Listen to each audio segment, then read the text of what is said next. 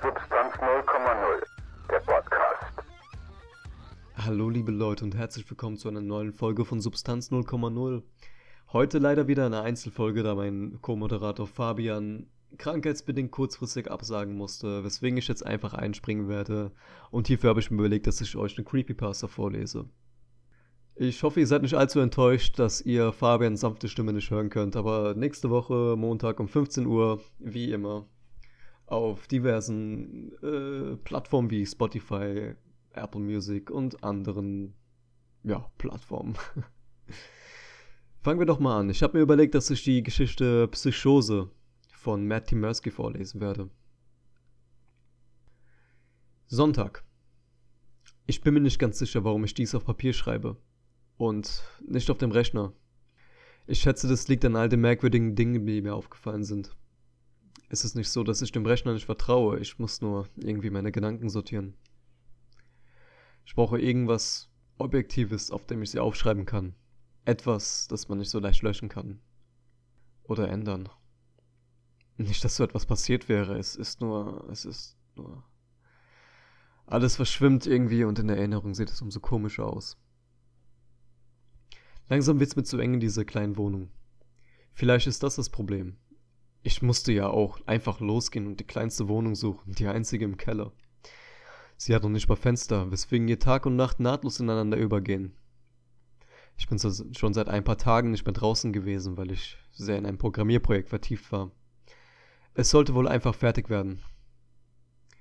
Stundenlang dazusitzen und auf einem Monitor zu glotzen, hinterlassen sicher bei jedem Menschen Spuren, aber ich glaube nicht, dass es daran liegt.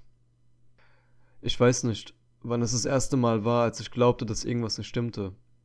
Und ich kann nicht einmal sagen, was. Vielleicht, dass ich mich schon seit einer Weile nicht mehr mit jemandem unterhalten habe. Das war das Erste, was mir aufgefallen ist. Alle Leute, mit denen ich normalerweise nebenher online chatte, sind mir als abwesend angezeigt worden. Einige waren noch nicht einmal angemeldet. Meine Nachrichten wurden nicht beantwortet.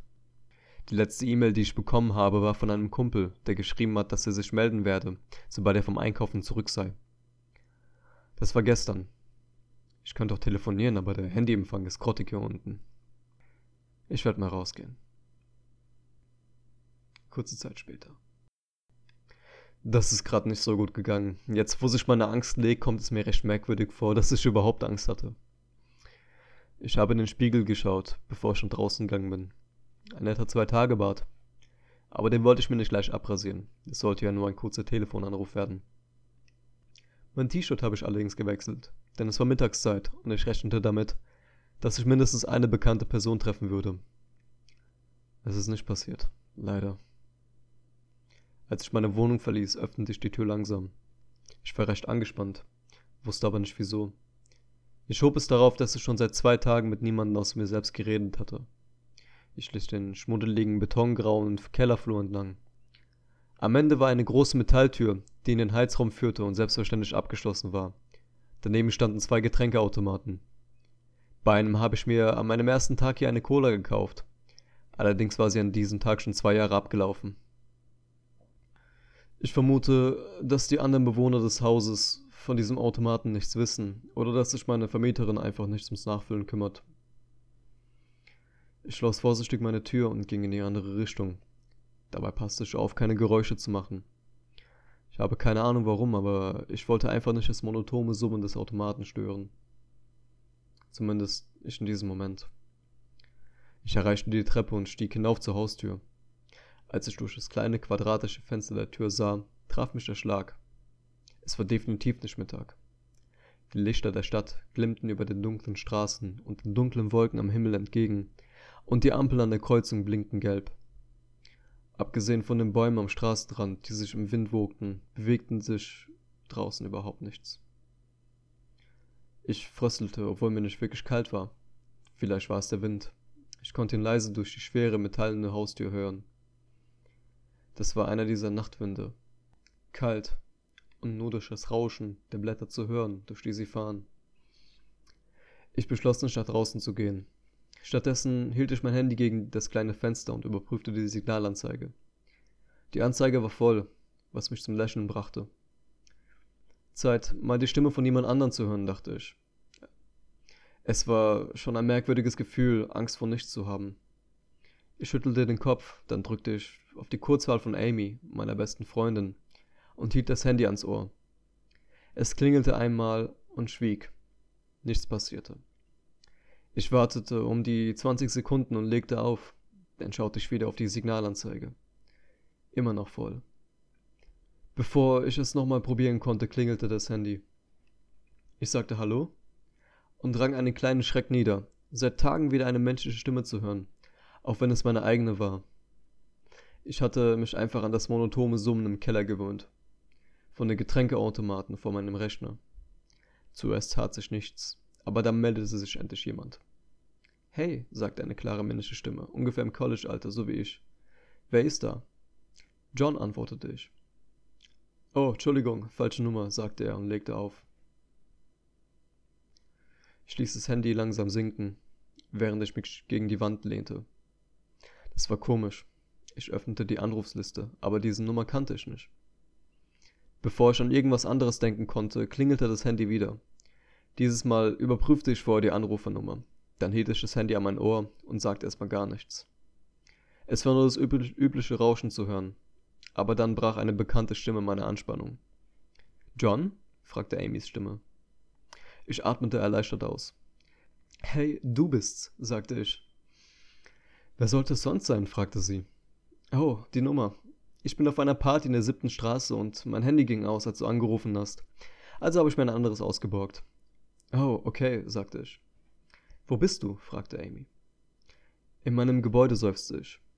Bin gerade ziemlich durcheinander. Ich habe nicht mitbekommen, dass es schon so spät ist. Komm doch her, lachte sie. Nee, ich hab, ich hab nicht wirklich Lust, mitten in der Nacht an fremden Orten rumzulaufen, sagte ich während ich aus dem Fenster sah und mich ein bisschen vor der ruhigen Straße gruselte. Ich schätze, ich gehe einfach wieder arbeiten oder direkt ins Bett.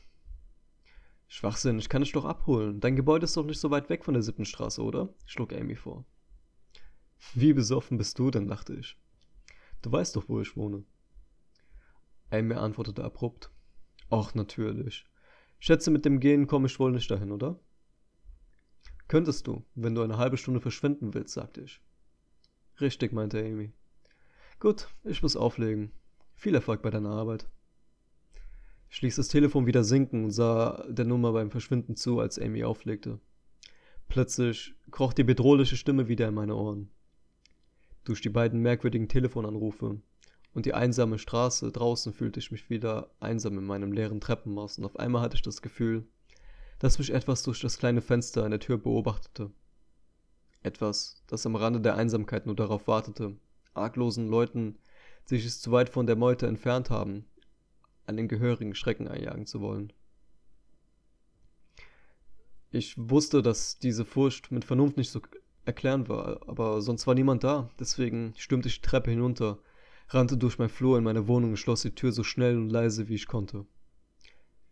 Wie ich schon geschrieben habe, kam ich mir lächerlich vor, dass ich Angst vor nichts hatte, und mittlerweile hat sich die Furcht auch wieder gelegt. Dies aufzuschreiben hilft mir sehr. Es hilft mir zu begreifen, dass alles in Ordnung ist. Denn dadurch gehen all die unausgegorenen Gedanken und Ängste weg und was übrig bleibt, sind harte, kalte Fakten. Es ist spät. Jemand hat sich verwählt und Amys Handy ist ausgegangen, als ich angerufen habe. Deswegen hat sie mit einem anderen Handy zurückgerufen. Alles in Ordnung. Trotzdem war in diesem Gespräch irgendwas faul. Ich weiß, es könnte am Alkohol liegen, den Amy getrunken hat. Oder kam mir etwas an ihr selbst merkwürdig vor? Oder war es. Ja, das war's. Ich wusste, dass mir das Aufschreiben was bringt. Sie sagte, sie sei auf einer Party, aber der Hintergrund war vollkommen still. Das bedeutet natürlich nicht unbedingt was. Sie hätte zum Telefonieren auch rausgehen können. Aber das war es auch nicht. Ich habe den Wind nicht gehört. Ich muss unbedingt nachsehen, ob dieser Wind noch weht.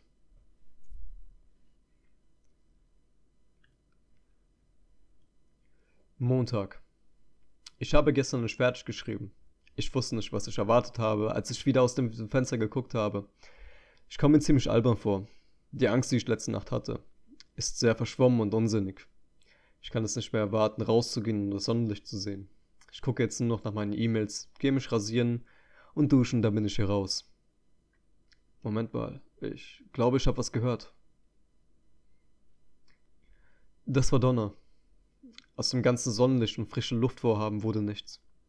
Ich stieg die Treppe hoch und fand oben nur Enttäuschendes vor. Auf dem kleinen Fenster der Haustür sah ich nur Wasser hinabfließen. Draußen regnete es in Strömen. Es war sehr düster draußen, aber zumindest war es mit Sicherheit Tag. Ein düsterer, nasser und grauer Tag. Ich blickte angestrengt nach draußen und wartete darauf, dass ein Blitz die Düsternis erhellte. Aber alles, was ich durch das fließende Wasser ausmachen konnte, waren undeutliche Formen. Enttäuscht drehte ich mich um, aber ich hatte keine Lust, in mein Zimmer zurückzukehren. Stattdessen ging ich nach oben, zuerst in den ersten Stock, danach in den zweiten. Die Treppe endete im dritten Stock, dem höchsten Stockwerk des Gebäudes. Ich versuchte einen Blick durch das Glas zu werfen, das in die Außenwand eingelassen war, aber da war nur dieses dicke, verzehrende Glas, durch das man nicht durchschauen kann. Nicht, dass es bei diesem Wetter draußen was zu sehen gäbe. Ich öffnete die Tür zum Treppenhaus und ging den Flur entlang. Die ungefähr zehn Türen, die, die vor längerer Zeit mal blau gestrichen waren, waren alle geschlossen. Ich lauschte, während ich ging. Aber da es mitten am Tag war, überraschte es mich nicht, dass ich nur draußen Regen hören konnte. Als ich so im Flur stand und dem Prasseln des Regens zuhörte, hatte ich den unterschwelligen Eindruck, dass die blauen Türen dastanden wie lautlose Monolithe aus Granit, die von irgendeiner längst untergegangenen Zivilisation aufgestellt wurden um irgendwas zu bewachen. Ein Blitz zuckte, und ich hätte schwören können, dass das alte blaue Holz kurzzeitig wie ein rauer Stein aussah. Ich lachte über mich selbst, dass mir meine Fantasie so einen Streich spielen konnte, denn überlegte ich, dass da draußen irgendwo ein Fenster sein müsste. Denn es war hier so düster und geblitzt hat es auch. Eine vage Erinnerung tauchte auf und plötzlich fiel mir ein, dass es in der Mitte des Flurs eine Nische mit einem eingelassenen Fenster gab gespannt darauf, in den Regen hinaus und vielleicht ein anderes menschliches Wesen zu sehen, ging ich schnell hinüber zur Nische. Mit dem großen, dünnen Glasfenster. Der Regen wusch es ab. So wie bei dem Fenster in der Haustür. Aber dieses hier ließ sich öffnen. Ich streckte eine Hand aus, um es aufzuschieben, aber ich zögerte. Ich hatte das Gefühl, dass ich, wenn ich dieses Fenster öffnen würde, etwas furchtbar Schreckliches erblicken würde. Alles war ohnehin merkwürdig in letzter Zeit. Deswegen machte ich mir einen Plan und kam wieder hier herunter, um zu holen, was ich für die Ausführung meines Plans brauchte. Ich glaube zwar nicht, dass, es, dass sich daraus was ergibt, aber mir ist langweilig. Es regnet und ich werde hier wahnsinnig. Ich bin heruntergekommen, um meine Webcam zu holen. Das Kabel reicht beim besten Willen nicht bis in den dritten Stock. Deswegen werde ich sie zwischen den Getränkeautomaten im dunklen Teil meines Gangs verstecken und das Kabel an der Wand entlang und unter meiner Tür durchführen. Außerdem klebe ich es mit schwarzem Klebeband ab, damit es sich farblich nicht mehr von der Fußleiste unterscheidet. Ich weiß, das ist albern, aber ich habe ja sonst nichts zu tun. Ich habe eine ältere, nicht so gute Webcam aus meinem Schrank geholt, die ich für Videochats mit meinen Kumpeln benutzte. Ich konnte ihm nicht wirklich erklären, warum ich unbedingt per Video chatten wollte, aber es war ein gutes Gefühl, mal das Gesicht einer anderen Person zu sehen. Er hatte nicht viel Zeit und wir haben uns über unwichtiges Zeug unterhalten. Aber trotzdem fühle ich mich viel besser. Meine merkwürdige Angst ist schon fast vergangen. Ich könnte mich blendend fühlen. Hätte an dem Gespräch nicht irgendwas nicht gestimmt. Ich weiß, dass ich erwähnt hatte, dass an allem irgendwas nicht stimmt. Aber es war sehr schwammig in seinen Antworten. Ich kann mich an nichts Spezifisches erinnern. Kein spezieller Ort, kein Name oder Termin. Aber er hat nach meiner E-Mail-Adresse gefragt. Moment, da kam gerade eine. Ich gehe gleich raus. Ich habe gerade eine E-Mail von Amy bekommen, in der sie mich gebeten hat, an unseren üblichen Ort mit ihr zum Abend zu essen. Ich liebe Pizza und esse schon seit Tagen irgendein Zeug aus meinem spärlich bestückten Kühlschrank. Deswegen kann ich es kaum erwarten, ich komme mir wieder albern vor, angesichts der letzten Tage. Ich sollte dieses Journal vernichten, wenn ich zurückkomme. Oh, noch eine Mail. Oh mein Gott, ich hätte fast die E-Mail liegen lassen und die Tür geöffnet.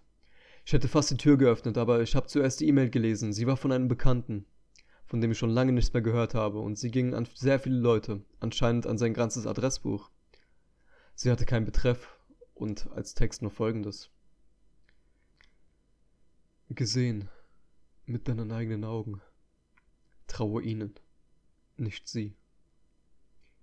Was zum Henker sollte das bedeuten? Die Wörter schockieren mich und ich lese sie immer wieder und wieder. Aber das, eine verzweifelte E-Mail, die abgesetzt wurde, als etwas passierte? Der Satz wurde offensichtlich in der Mitte abgeschnitten. An jedem anderen Tag hätte ich so eine E-Mail als Spam von einem Computervirus oder sowas verworfen. Aber diese Worte, gesehen mit den eigenen Augen. Ich kann mir nicht helfen. Ich gehe dieses Journal durch und denke über die vergangenen Tage nach. Ich habe nicht eine einzige Person mit meinen eigenen Augen gesehen. Oder mit irgendjemandem persönlich geredet. Der Videochat mit meinem Freund war so merkwürdig, so vage, so unheimlich.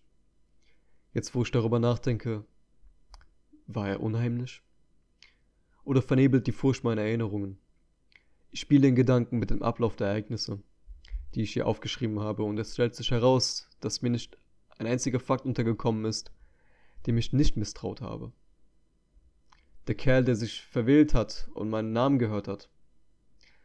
Der darauf folgende seltsame Rückruf von Amy, der Kumpel, der nach meiner E-Mail-Adresse gefragt hat. Ich habe ihn gleich angeschrieben, als ich gesehen habe, dass er online war. Und ich bekam die erste Mail ein paar Minuten nach dieser Unterhaltung. Oh mein Gott, dieses Telefongespräch mit Amy.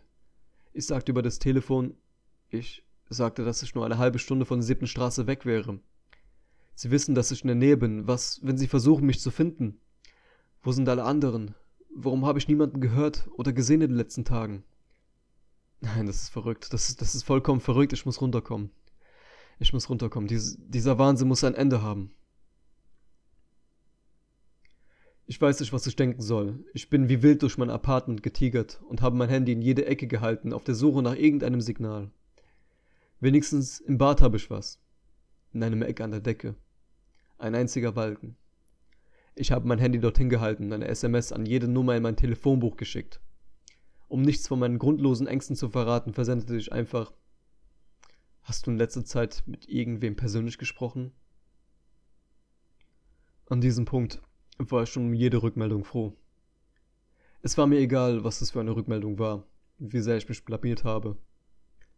Ich habe ein paar Mal versucht, jemanden anzurufen, aber ich habe meinen Kopf nicht weit genug hochbekommen und das Handy nur einen Zentimeter zu senken reichte schon, dass das Netz weg war. Dann fiel mir mein Rechner ein und ich rannte und schrieb alle an, die online waren. Die meisten waren untätig oder gerade nicht da. Meine Nachrichten werden immer verzweifelter und ich fing an, mit fadenscheinigen Begründungen die Leute zu sagen, wo ich war und ob sie nicht mal vorbeischauen könnten. An diesem Punkt war mir alles egal. Ich musste nur jemanden sehen. Ich habe auch meine Wohnung auseinandergenommen, während ich etwas suchte, das, was ich vielleicht übersehen habe. Einen Weg, andere Menschen zu kontaktieren, ohne die Tür zu öffnen. Ich weiß, es ist verrückt, ich weiß, es ist unbegründet, aber was wäre wenn? Was, was wäre wenn? Ich will mir nur sicher sein. Ich habe das Handy an der Decke geklebt, für alle Fälle. Dienstag. Das Telefon hat geklingelt. Ich muss nach meinem Ausraster gestern vor Erschöpfung eingeschlafen sein.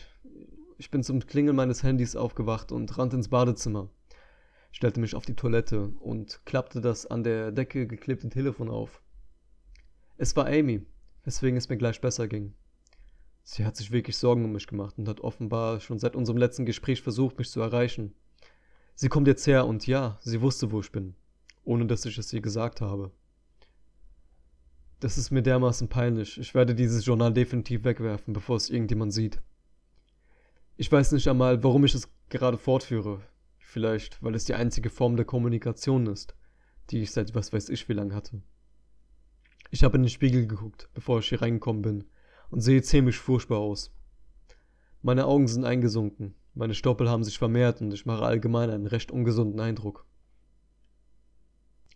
Meine Wohnung sieht katastrophal aus, aber ich habe keine Lust, sie aufzuräumen. Die anderen sollen sehen, was ich durchgemacht habe. Die letzten paar Tage waren definitiv nicht normal. Ich habe das alles nicht geträumt. Ich bin wohl eher das Opfer einer Verkettung unglücklicher Umstände. Ich habe eher ein Dutzend Gelegenheiten verpasst, andere Leute zu treffen, was kein Wunder ist, wenn man sich erst spät in der Nacht aus der Wohnung traut oder mitten am Tag, wenn niemand da ist. Alles ist vollkommen in Ordnung. Das weiß ich jetzt. Außerdem habe ich die letzte Nacht etwas im Schrank gefunden, das mir sehr geholfen hat. Ein Fernseher. Ich habe ihn aufgestellt, bevor ich angefangen habe zu schreiben, und jetzt läuft er im Hintergrund. Das Fernsehen war für mich eine wunderbare Möglichkeit, mich abzulenken, und es erinnerte mich daran, dass es auch außerhalb dieser dicken Mauern eine Welt gibt. Ich bin froh, dass Amy vor allen anderen auf mein ausgeflipptes Rundschreiben letzte Nacht reagiert hat. Sie war schon immer meine beste Freundin. Sie weiß es nicht, aber für mich gehört der Tag, an dem wir uns getroffen haben, zu den glücklichsten Momenten meines Lebens. Ich kann mich noch gut an diesen warmen Sommertag erinnern. Von diesem dunklen, regnerischen, einsamen Ort aus betrachtet, wirkte wie eine andere Welt. Obwohl ich zum Spielen schon viel zu alt war, habe ich gefühlt Tage auf diesem Spielplatz verbracht und nur mit Amy geredet. Ich erinnerte mich gern an diesen Moment und erinnerte mich daran, dass dieses Loch hier nicht alles ist. Endlich. Jemand klopft an der Tür. Es kam mir recht komisch vor, dass ich sie nicht durch die Kamera zwischen den beiden Getränkeautomaten sehen konnte. Ich vermutete, ich habe sie nicht richtig ausgerichtet, so wie ich kaum aus dem kleinen Fenster der Haustür sehen konnte. Ich hätte es mir denken können. Ich hätte es mir denken können. Nachdem es geklopft hat, rief ich im Scherz durch die Tür, dass ich eine Kamera zwischen den Getränkeautomaten versteckt hätte, weil es mir peinlich sei, dass ich mich von dieser Paranoia so weit treiben ließ. Gleich darauf sah ich ihr Bild, wie sie Richtung Kamera lief und darauf heruntersah. Sie lächelte und winkte. Hey, sagte sie fröhlich zur Kamera und sah sie schief an. Es ist verrückt, ich weiß, sagte ich, an das Mikrofon an meinem Rechner. Letzten Tage waren ziemlich verrückt. Sieht so aus. Mach doch die Tür auf, antwortete sie. Ich zögerte. Wie konnte ich sicher sein? Lass mir doch mal meinen Willen, sagte ich ihr durch das Mikro. Sag mir was über uns. Beweis mir einfach, dass du es bist. Sie blickte verwirrt in die Kamera. Ähm, okay, sagte sie nachdenklich. Wir haben uns ab und zu auf dem Spielplatz getroffen, obwohl wir dafür schon zu alt waren. Ich seufzte erleichtert. Als die Angst verflog und die Realität mich einholte, Gott war ich so durcheinander. Natürlich war das Amy. Von diesem Tag wusste die Welt nichts, nur wir. Ich habe niemandem was davon erzählt. Nicht aus Beschämung, sondern um ein Geheimnis zu haben und weil ich diesen Tag wiederhaben wollte. Wenn da eine unbekannte Kraft hinter mir her war, wie ich befürchtete, konnte sie sicher nichts von diesem Tag wissen. Haha, richtig. Ich erkläre dir alles. Bin gleich bei dir, sagte ich ihr. Ich rannte in mein kleines Bad und richtete meine Haare so gut wie ich konnte. Ich sah furchtbar aus. Aber das würde sie schon verstehen. Ich ging zur Tür, kichernd über mein unglaubliches Verhalten und dem Saustall, den ich hier dabei angerichtet hatte. Ich hatte die Hand schon am Türknauf, als ich einen letzten Blick auf das Chaos in meine Wohnung warf. Wie lächerlich, dachte ich. Mein Blick strich über das halb gegessene Essen auf dem Boden, den überlaufenden Mülleimer und das Bett, das ich umgestürzt habe, während ich was weiß ich gesucht habe. Ich hatte die Tür schon fast geöffnet, als mir die Webcam auffiel. Die Webcam, die ich für diesen gruseligen Chat mit meinem Bekannten genutzt habe. Sie lag achtlos, umgeworfen auf der Seite und betrachtete den Tisch, auf dem dieses Journal lag. Ein überwältigender Schock überkam mich, als ich begriff, was man durch diese Kamera sehen konnte meine Erzählungen über diesen Tag. Die Antwort auf die Frage, die ich Amy gestellt habe und von der ich dachte, dass sie niemand kennt. Aber es kannte sie. Es kannte sie die ganze Zeit. Es hätte mich die ganze Zeit beobachten können. Ich habe die Tür nicht geöffnet. Ich habe stattdessen geschrien. Wegen des unbeschreiblichen Terrors warf ich die Webcam auf den Boden und zertrat sie. Die Tür bebte und jemand versuchte, den Türklauf zu drehen. Aber ich hörte Amys Stimme nicht durch die Tür. War die Kellertür zu dick? Oder war Amy gar nicht draußen? Was war es, das versuchte hier reinzukommen, wenn nicht sie? Was zur Hölle ist da draußen? Ich sah sie auf meinem Rechner, ich hörte sie durch einen Lautsprecher. Aber war sie das wirklich? Woher hätte ich das wissen können? Sie ist jetzt weg. Und ich habe nach Hilfe geschrien. Ich habe mit allem, was in der Wohnung herumstand, die Tür verbarrikadiert. Freitag. Zumindest glaube ich, dass heute Freitag ist. Ich habe alles Elektronische zerstört. Ich habe meinen Rechner in kleine Stückchen zerschlagen. Auf alles da drin konnte per Netzwerk zugegriffen oder noch schlimmer verändert werden. Ich bin Programmierer, ich weiß das. Ich, jedes kleine Stückchen Information, das ich herausgegeben habe, seit das alles hier angefangen hat, mein Name, meine E-Mail-Adresse, mein Wohnort. Nichts davon kam nach außen, bevor ich es nach außen gegeben habe. Ich bin durchgegangen, was ich bisher geschrieben habe. Ich bin das Zimmer auf und ab gewandert und schwankte zwischen schierem Wahnsinn und einfachem Unglauben. Manchmal bin ich mir absolut sicher, dass irgendein Wesen alles dran setzt, mich nach draußen zu bekommen. Schon am Anfang, bei diesem Telefongespräch, hat mich Amy darum gebeten, die Tür zu öffnen und nach draußen zu gehen. Ich gehe es immer wieder im Kopf durch. Von einem Standpunkt aus betrachtet verhalte ich mich wie ein Wahnsinniger und das alles eine, ist eine Verkettung unglücklicher Zufälle. Zu den richtigen Zeiten nicht nach draußen zu gehen war pures Glück. Niemals jemand anderen zu treffen war pure Wahrscheinlichkeit. Die E-Mail von diesem Computervirus kam genau zur richtigen Zeit. Der andere Standpunkt dagegen sagte mir, dass diese Verkettung von Zufällen in Wahrheit glücklich war. So dass das, was auch immer da draußen war, mich nicht in die Finger bekam. Ich denke es mir immer wieder. Ich habe das Fenster im dritten Stock nie geöffnet. Vor dem unglaublich dummen Stunt mit der versteckten Kamera, nachdem ich sofort in die Wohnung gerannt bin, auch nicht die Haustür. Ich habe seitdem auch meine eigene massive Tür nicht mehr geöffnet. Was immer da draußen ist, falls was da draußen ist, konnte nicht in das Gebäude gelangen, bevor ich die Vordertür aufgemacht habe. Vielleicht war es nicht ein Gebäude, weil es anderswo alle anderen geholt hat. Und dann hat es gewartet, bis sich meine Existenz verriet mit diesem Telefonanruf bei Amy, der ja nicht geklappt hat. Stattdessen hat es mich angerufen und nach meinem Namen gefragt. Der Terror überfällt mich wie jedes Mal wieder, wenn ich versuche, die Puzzleteile dieses Albtraums zusammenzufügen. Diese E-Mail, kurz abgeschnitten, war sie von jemandem, der versucht hat, die Welt zu informieren? Eine freundliche Stimme, die verzweifelt versucht hat, mich zu warnen, bevor es zu spät war? Mit meinen eigenen Augen gesehen, vertraue ich ihnen nicht. Sie. Genau das, weswegen ich so misstrauisch war. Es könnte meisterhafte Kontrolle über alles Elektronische haben und hat so versucht, mich zu verleiten, nach draußen zu gehen. Warum konnte es nicht herein? Es klopfte an der Tür. Die Erscheinung muss eine massive Form haben. Die Tür. Das Bild der Tür im oberen Flur als monolithische Wächter drängt sich mir auf. Wenn ich versuche, diesen Gedanken nachzugehen. Was auch immer versuchte, mich aus der Wohnung zu locken, es konnte nicht herein. Ich denke immer wieder an all die Bücher, die ich gelesen und die Filme, die ich gesehen habe, und versuchte daraus eine Erklärung dafür zu basteln. Türen waren schon immer interessant für die menschliche Fantasie, die daraus besondere Portale gemacht hat. Oder war meine Tür einfach zu dick? Ich weiß, dass ich niemals eine der Türen in diesem Gebäude hätte eintreten können. Vor allem nicht die Tür im Keller. Abgesehen davon ist die Preisfrage, warum es hinter mir her ist. Wenn es mich töten wollte, hätte es die Wahl zwischen mehreren Methoden, unter anderem einfach abzuwarten, bis ich verhungere. Was, wenn es mich gar nicht töten will? Was, wenn es noch viel grausame Schicksale für mich auf Lager hat? Oh Gott, was kann ich tun, damit dieser Albtraum endlich ein Ende hat?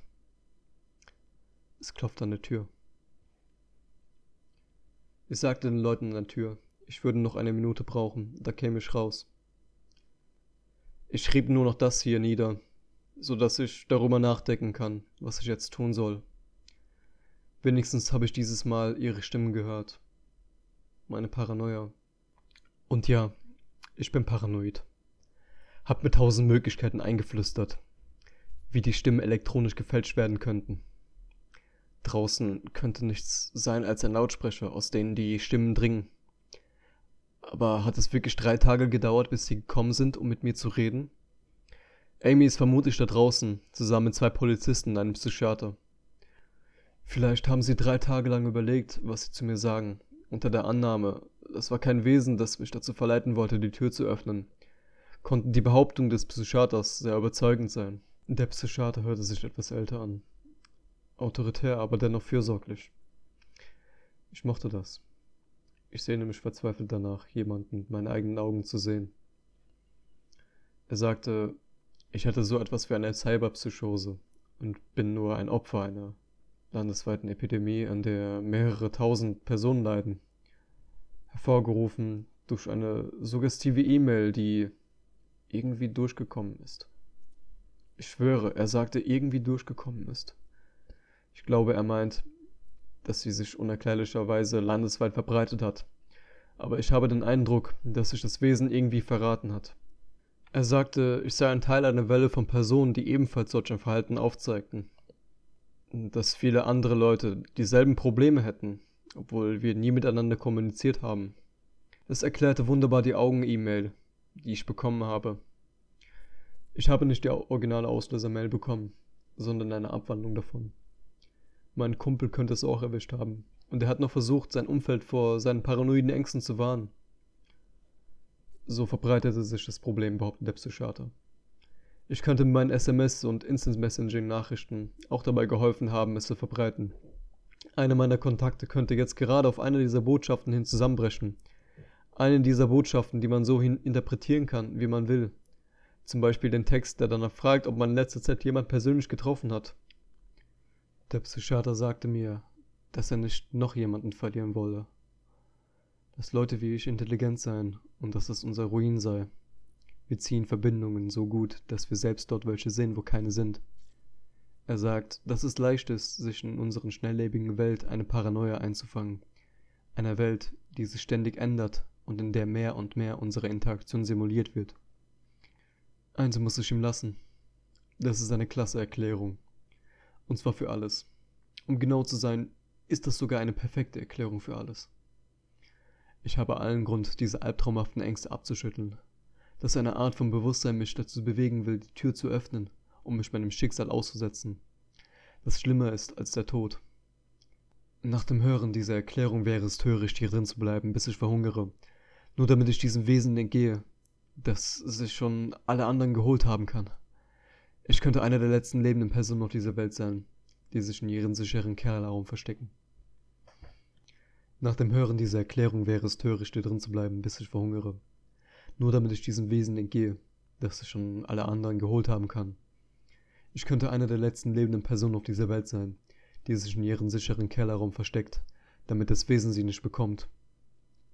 Es ist eine perfekte Erklärung für all die mysteriösen Dinge, die ich gesehen oder gehört habe, und ich habe allen Grund der Welt, meine Ängste abzuschütteln und die Tür zu öffnen.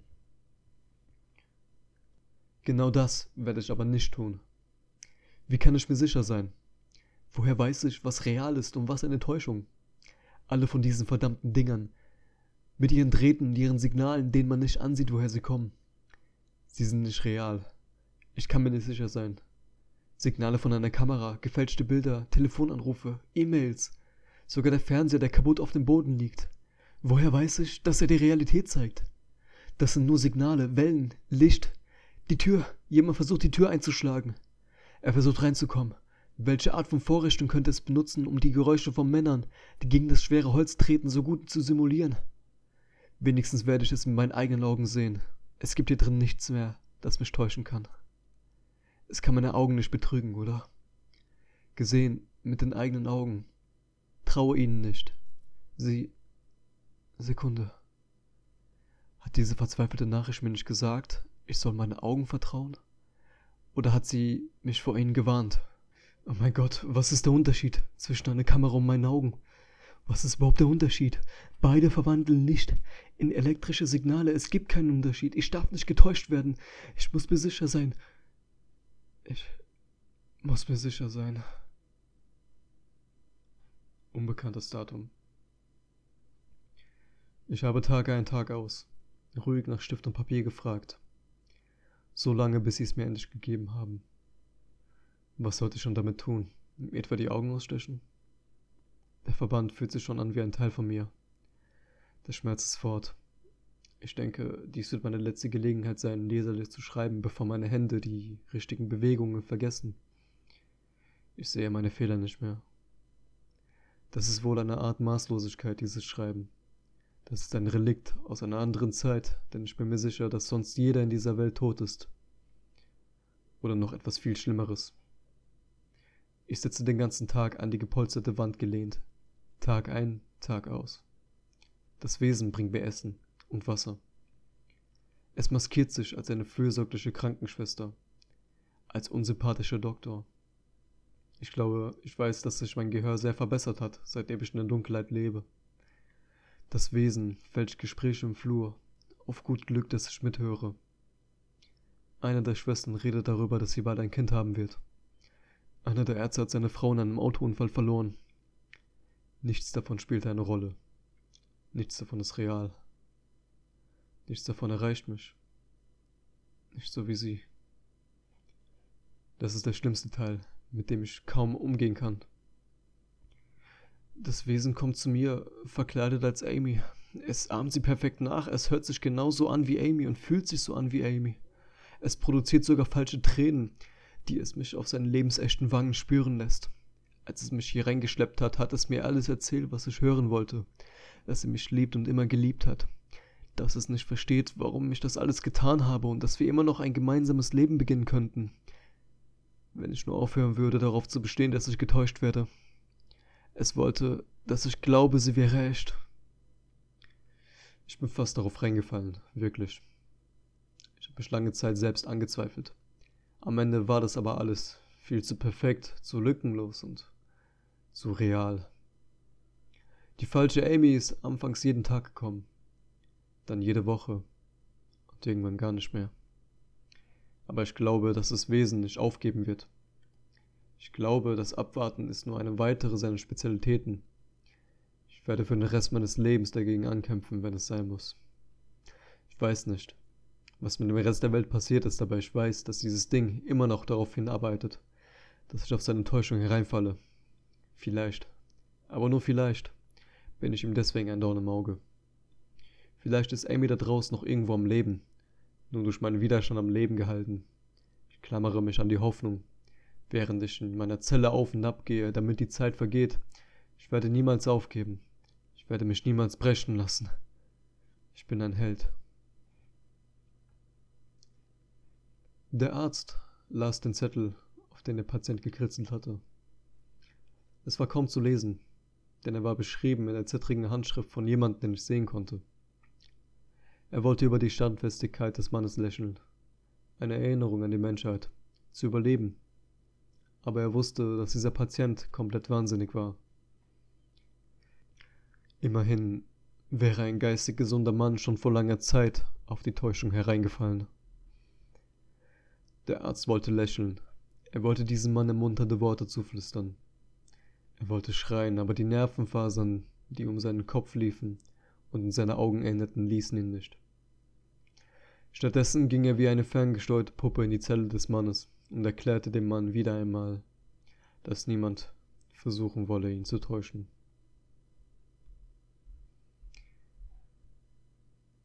So, liebe Leute. Und das war's mit dieser Folge von Substanz 0,0. Ich hoffe, ihr, euch hat das Format gefallen. Und vielleicht kommt ja mal öfter wieder so eine Creepypasta, falls einer von uns mal ausfällt und wir gerade kein Thema haben, über das man allein, allein diskutieren kann. Nichtsdestotrotz, ich bedanke mich für eure Aufmerksamkeit und hoffe, ihr seid nächstes Mal wieder dabei, wenn es heißt, Alkan und Fabian labern über substanzlosen Shit. Tschüss. Substanz